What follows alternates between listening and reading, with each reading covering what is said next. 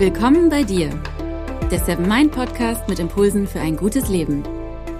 Für alle, die mehr Achtsamkeit und Gelassenheit in ihren Alltag bringen möchten.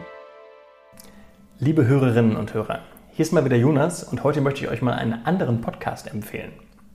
Vielleicht hattet ihr in den letzten Monaten ja genauso wie ich ab und an echt mal Fernweh.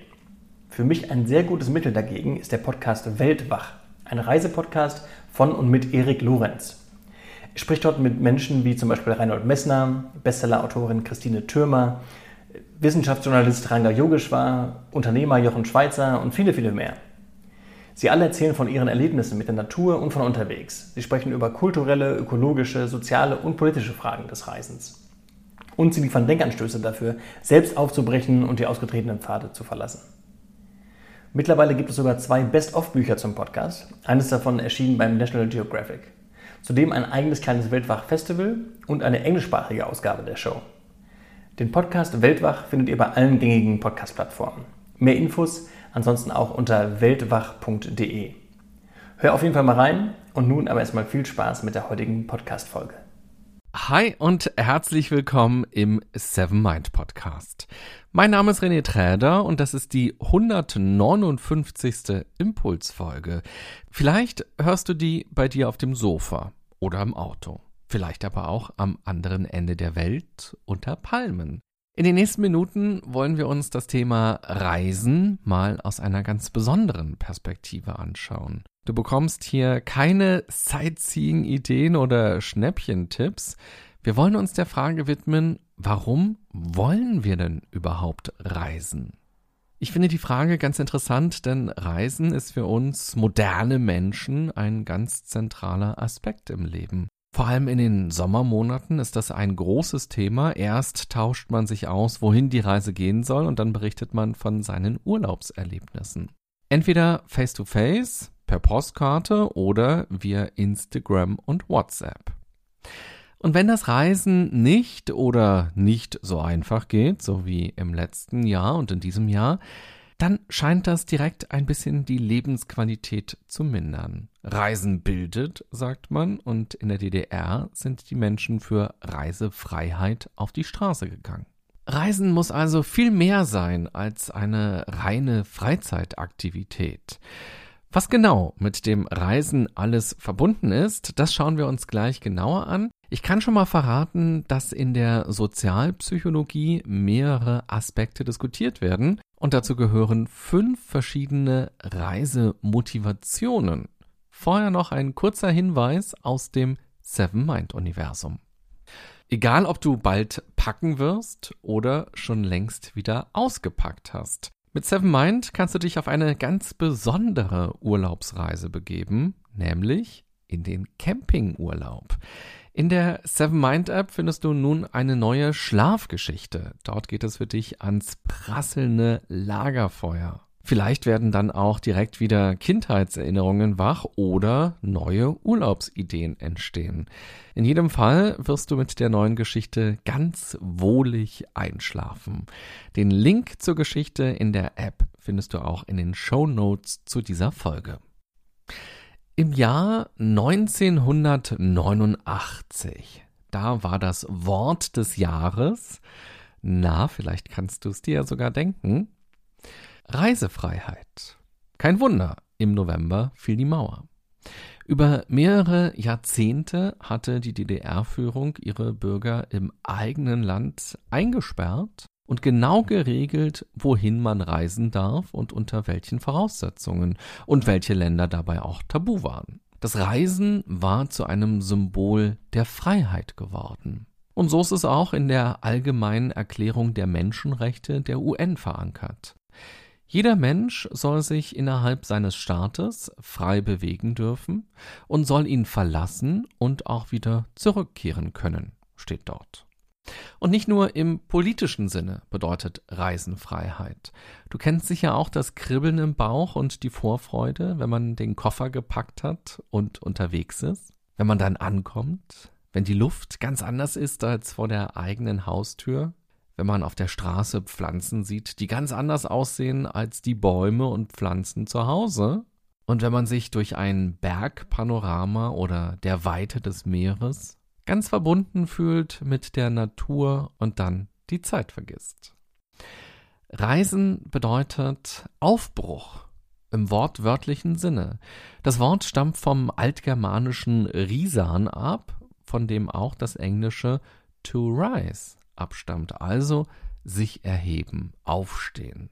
Und das müssen wir auch nicht nur streng physisch betrachten. Durch eine Reise begebe ich mich von A nach B. Wir können Reisen aber auch metaphorisch oder spirituell sehen. Durch das Reisen kommt auch etwas in uns in Bewegung. Wenn wir uns auf das Außen und auf das Innen einlassen, spüren wir einen Wandlungsprozess. Ich merke es immer wieder, Reisen schärft bei mir die Sinne. Dadurch, dass man nicht im Alltagstrott ist, ist man automatisch achtsamer. Der Autopilot funktioniert im Urlaub einfach nicht so gut, weil so viel Unbekanntes ist. So manche Routinen und Gewohnheiten werden allein durch den Ortswechsel fallen gelassen. Plötzlich nimmt man das Gezwitscher der Vögel ganz bewusst wahr. Der Wind fühlt sich wie ein warmes Streicheln an und nicht einfach nur wie Wind. Und die Suppe vor Ort schmeckt viel aromatischer und ist nicht einfach nur irgendwas, was man isst, weil man Hunger hat. Und was ich auch ganz stark mit Reisen verbinde, Reisen bedeutet für mich zu sehen, dass das Leben auch immer anders geht. Dass mein Leben nur eine Variante von vielen Leben ist, die ich auch haben könnte. Dass die Dinge, die mir in meinem Alltag als normal erscheinen, zum großen Teil gar keine Rolle spielen würden, würde ich ganz woanders leben. Reisen bedeutet daher die Chance, das eigene Leben mit ein bisschen Abstand zu betrachten und den Raum der Möglichkeiten zu weiten. Auf Reisen können wir probeweise mal ein bisschen anders sein und dadurch neue Erlebnisse und Erfahrungen sammeln. Und das wird in der Sozialpsychologie als kulturelle Motivation des Reisens bezeichnet. Eingangs habe ich ja schon gesagt, dass es verschiedene Aspekte gibt, die dazu führen, dass Reisen für uns so interessant ist. In der Forschung werden ganz verschiedene Klassifizierungen diskutiert. Eine prominente stammt von Claude Kasper. Für ihn gibt es fünf Hauptmotive beim Reisen. Das erste Motiv haben wir schon besprochen, das ist die kulturelle Motivation. Die zweite ist die physische Motivation. Dabei geht es darum, körperliche Entspannung zu erleben und sich körperlich erholt zu fühlen, also gut schlafen zu können und vielleicht auch den Rücken nicht mehr ganz so toll zu spüren. Die dritte Motivation ist die psychische Motivation. Darunter versteht Kasper, dass man sich psychisch entspannt fühlt, also keinen Stress mehr empfindet, nicht mehr gehetzt ist und runterkommt. Und dazu gehört für ihn auch sowas wie Selbstfindung und Abenteuerlust. Die vierte Motivation ist die interpersonelle Motivation. Das bedeutet, dass man den Austausch mit anderen Menschen im Urlaub sucht und gemeinsame Erlebnisse haben will. Und schließlich die fünfte Motivation, das ist die Status- und Prestige-Motivation. Damit ist der Wunsch nach Anerkennung und Wertschätzung verbunden. Was würdest du denn sagen, ist bei dir die größte Motivation beim Reisen? Und natürlich ist es so, dass verschiedene Aspekte eine Rolle spielen können, aber unterschiedlich stark gewichtet sind. Und natürlich kann man sich auch fragen, ob es noch weitere Motivationen in uns gibt, die zum Kofferpacken führen. Es müssen nicht nur diese fünf Motivationen sein. Wie wäre es denn zum Beispiel mit dem Streben nach Glück? Auch wenn Reisen stressig sein kann, verbinden wir es vor allem mit etwas Schönem. Eine Studie der Universität von Surrey in Südengland kam im Jahr 2002 zu dem Ergebnis, dass wir schon an den Tagen vor dem Urlaub etwas zufriedener sind. Und das würde ja dafür sprechen, dass man immer für ein bisschen Vorfreude sorgen sollte, indem man nicht nur den einen großen Jahresurlaub macht, sondern mehrere kleine Trips plant. Hinzunehmen als weitere Motivation könnte man auch das Freiheitsgefühl, das ich ja gerade schon angesprochen habe. Das habe ich auch in meinem Bekanntenkreis gerade in den letzten anderthalb Jahren beobachtet, wie viele Menschen sehr frustriert waren, weil das Reisen an sich oder bestimmte Reisen nicht gingen Und ebenfalls zu beobachten war, wie viele Menschen sich ein Auto ausgebaut haben, um unabhängig sein zu können von Corona-Regeln in Zügen, im Flugzeug oder im Hotel. Einfach sich ins Auto setzen und losfahren, dahin fahren, wo man will, frei sein, unabhängig sein, die Zeit genießen und dann dort eben auch schlafen können. Du kannst also gerne mal überlegen, welche weiteren Motivationen beim Reisen in dir möglicherweise auch noch aktiv sind. Als einer der ersten deutschen Touristen gilt ja Goethe. Er reiste für zwei Jahre durch Italien. Das ist doch Wahnsinn, oder? Zwei Jahre war er einfach nur Tourist. Wohlbemerkt am Stück, der ist dann nicht immer wieder zurückgekommen nach Deutschland. Und das finde ich sehr spannend. 1786 ist er aufgebrochen. Heute würde man sagen, dass er sich wahrscheinlich in einer Midlife-Crisis befunden hat. Er hatte schon lange gar nichts mehr geschrieben. Er war im Grunde genommen ein Beamter beim Herzog, musste sich um allerhand Aufgaben kümmern, die da vor sich hin plätscherten, wo er keine richtigen Erfolge erlebt hat. Und seine Beziehung zu Charlotte von Stein, die lief auch nicht mehr so gut. Und dann kam in ihm der Wunsch auf, einfach zu fliehen. Auch das ist ja wahrscheinlich die andere Seite der Medaille, wenn wir über Freiheit sprechen. Und er weihte wohl nur zwei Personen ein und machte sich dann im September 1786 auf den Weg. Und durch einen Trick bekam er auch weiterhin für diese zwei Jahre sein Gehalt vom Herzog. Das ist natürlich auch eine ganz besonders luxuriöse Situation. Stell dir vor, du würdest für die nächsten zwei Jahre ganz normal dein Geld bekommen, wie du es gerade eben auch bekommst. Das macht natürlich dann auch frei, um zu sagen, naja, dann reise ich jetzt mal durch Italien. Und so erkundete Goethe Italien und er schrieb. Und er prägte dadurch auch ein Italienbild und machte ganz vielen anderen Menschen später Lust auf Italien. Er reiste übrigens, das finde ich ganz interessant, inkognito als Johann Philipp Möller, damit er nicht erkannt wurde, was sicher damals auch leichter war, so ganz ohne Instagram. Seinen Namen kannten viele Leute, aber wie er aussah, das wusste man ja nicht. Für Goethe bedeutete das Reisen auch ein zu sich selbst finden. In Briefen, die er schrieb in dieser Zeit, schrieb er, dass diese Reise für ihn eine Wiedergeburt sei und er dadurch eine neue Jugendlichkeit bei sich erlebte. Und es war eine Bildungsreise.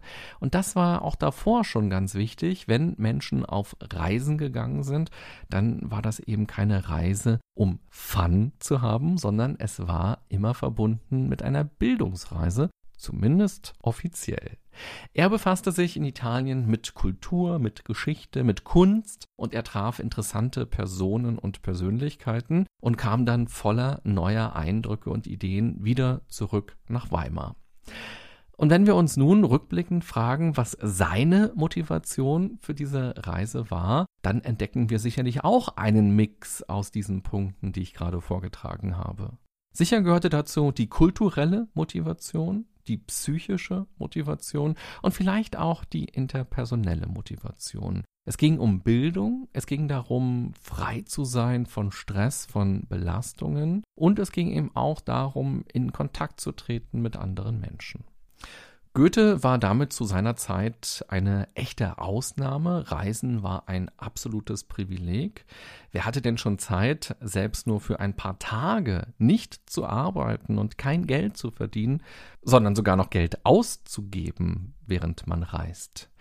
Knapp 100 Jahre später, da sah das schon ein bisschen anders aus. Der Journalist und Autor Theodor Fontane schrieb 1873 zu den Eigentümlichkeiten unserer Zeit gehört das Massenreisen. Sonst reisten bevorzugte Individuen, jetzt reist jeder und jede. Und inzwischen ist ja der Tourismus der drittgrößte Wirtschaftssektor weltweit. Im Jahr 2019 gab es einen neuen Reiserekord, der dann aber durch die Corona-Maßnahmen im Jahr 2020 nicht weiter getoppt werden konnte. Vermutlich wäre sonst ein neuer Rekord entstanden. Das Reisen hat sich bis in unsere Zeit also als etwas entwickelt, das die meisten von uns jedes Jahr machen, sogar mehrmals machen und man reist dann sogar bis ans andere Ende der Welt. und mal auch nur für ein verlängertes Wochenende. Reisen ist unkompliziert geworden und bequem, das war es zu Goethes Zeiten nicht. Da reiste man mit der Pferdekutsche und das war hart. und Airbnb gab es natürlich auch nicht. Man musste gucken, wo man dann da unterkommt. Und es gab auch keinen Google Translator, sodass man gucken konnte, was man sich denn da für eine Pizza gerade bestellt. Und heute ist das Reisen für nahezu jeden erschwinglich. Reisen muss nicht viel kosten, fürs Reisen kann man aber auch ein Vermögen ausgeben. Lange Zeit reiste man völlig unbekümmert, zum Beispiel als ich Kind war oder als ich Jugendlicher war. Da hat man sich über das Klima gar keine Gedanken gemacht.